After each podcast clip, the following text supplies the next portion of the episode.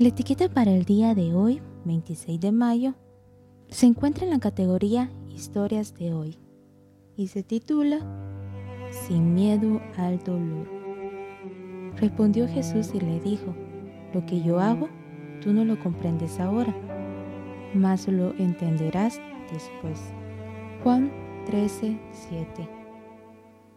En su libro La gafa de la felicidad, Rafael Santandrew reconocido psicólogo español, narra una leyenda hindú.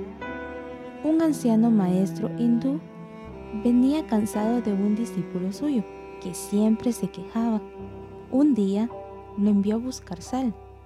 A su regreso, le dio la orden de echar un puñado en un vaso y que lo bebiese todo. Cuando le preguntó qué sabor tenía, el joven respondió que era muy fuerte. El maestro sonrió y le dijo que tirara esa misma cantidad de sal en un lago. Los dos se dirigieron ahí y el joven obedeció la orden. Ahora el anciano le indicó que bebiera el agua del lago. A su pregunta, ¿qué sabor tiene? Él respondió, es rica y refrescante. No había notado la sal. Entonces, el anciano, con ternura, le explicó al joven que el dolor de esta vida es como la sal.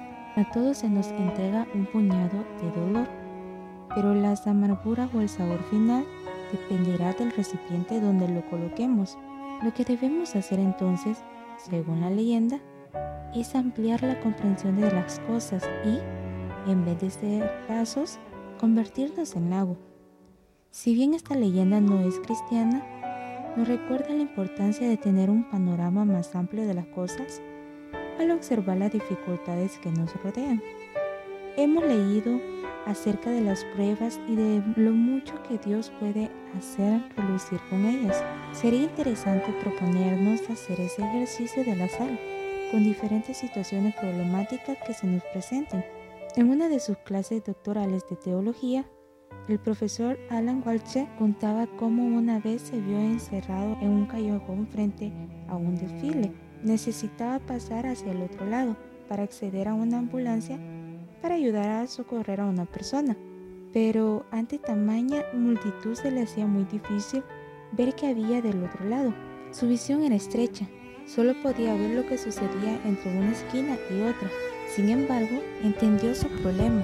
Un hombre que estaba en un edificio de varios pisos, a muchos metros de altura, le indicó cómo llegar al otro lado. Ese hombre tenía algo que el profesor no, una visión más amplia de las cosas.